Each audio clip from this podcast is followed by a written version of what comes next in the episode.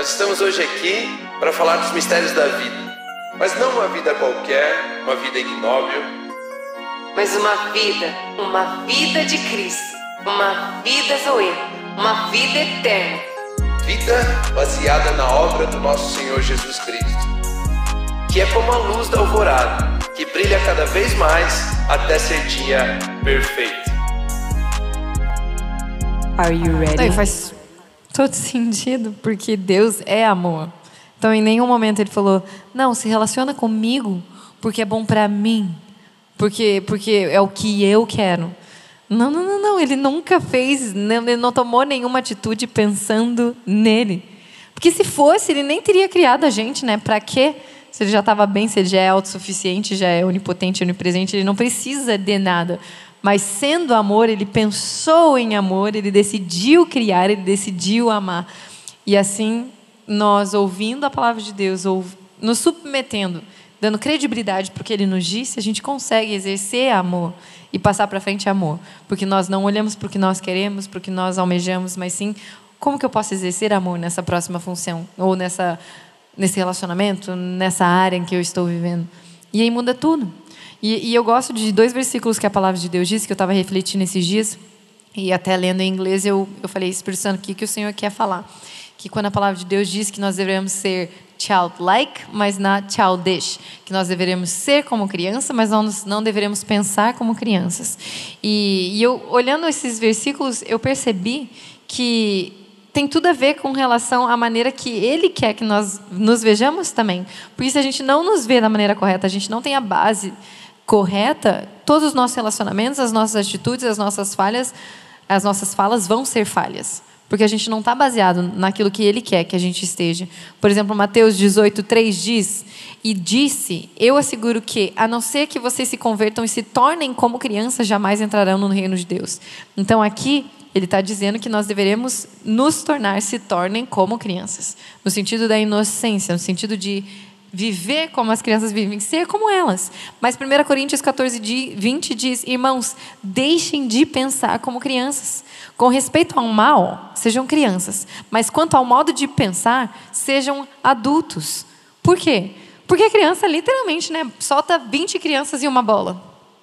Em nome de Jesus, que tudo seja pacífico, mas a tendência é, pelo menos algumas delas, batalharem por aquelas bolas. Por mais que você coloque 20 bolas, então, cada uma de uma cor, a que está do lado vai falar, mas eu quero amarela, porque eu quero a roxa, porque eu quero não sei o quê. Ou bota a bola ali, ah, tá, nem é, nem é da criança o brinquedo, ela vai pegar e vai falar, é meu. Por quê? Porque ela é criança, mas ela está pensando como uma criança, pensando no que ela quer.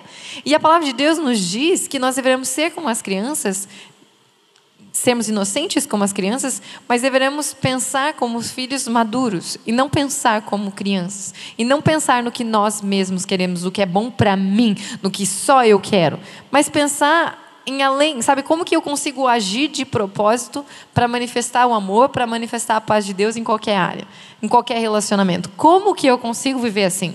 E ali continuando, a palavra de Deus diz em Lucas, e eu amo esse versículo porque eu falo isso aqui, não se encaixa no padrão do mundo. Não faz sentido. Olha só esse, o que, que Jesus fala.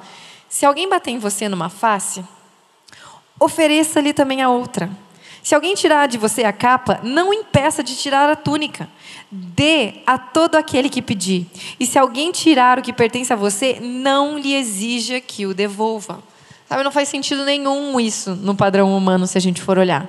Porque como que, se alguém tiver vindo de mim tirar meu telefone, como que eu vou falar, peraí que eu tenho também um, um, um iWatch, não é iWatch, como é que é o nome? Um, um relógio legal, iPhone, iWatch, que vergonha. Um smartwatch, ou um tablet, ou um iPhone, ou um iPad, ou um, sei lá, pera, não leva só isso, leva os outros. Não faz sentido. Quem que faz isso, pelo amor de Deus? Não, não funciona assim. Não, você está me batendo, está me machucando, mas pera aí. Bate do outro lado também. É até, de certa forma, um desaforo, né? O que, cara? O que, que você está falando? Mas assim, por quê? Porque o reino de Deus, ele não se encaixa na nossa, nossa mente humana, nessa nossa maneira humana de viver as coisas. Por quê? Porque nós, muitas vezes, agimos como, os, como filhos imaturos que não sabem o que quer, que não têm o relacionamento de Deus como base sobre as nossas vidas e de fato queremos o que eu quero, do jeito que eu quero, da maneira que eu quero, e não é assim. E eu gosto porque Jesus continua ali no versículo 35 e 36 de Lucas 6 e diz: Amem, porém, os seus inimigos. Façam-lhes o bem e emprestem a eles, sem esperar receber nada de volta. Meu Deus do céu, hoje no mundo a gente tem empresas que criam possibilidade de emprestar dinheiro para os outros só porque vão querer lucrar, né? Eu sei que ele não vai me devolver, então eu coloco juros sobre juros, sobre juros, sobre juros. Né? Então, assim, a mentalidade humana é ao contrário, não tem nada a ver com isso aqui. Mas a gente está olhando aqui o padrão divino do que Deus está querendo falar para a gente. Então, ao esperar, ao você emprestar sem esperar receber nada de volta, então a recompensa que terão, olha só o que a palavra de Deus diz. Então a recompensa que terão será grande e vocês serão filhos do Altíssimo, porque ele é bondoso para com os ingratos e maus. Sejam misericordiosos, assim como o Pai de vocês é misericordioso. Ele é bondoso para os que são ingratos e maus. Eu e você, eu e você que está me ouvindo, com todo respeito, por mais bonitinho que você seja, por mais que você tenha, tenha, tenha tido a melhor educação do universo, nós não merecíamos o, o amor de Deus.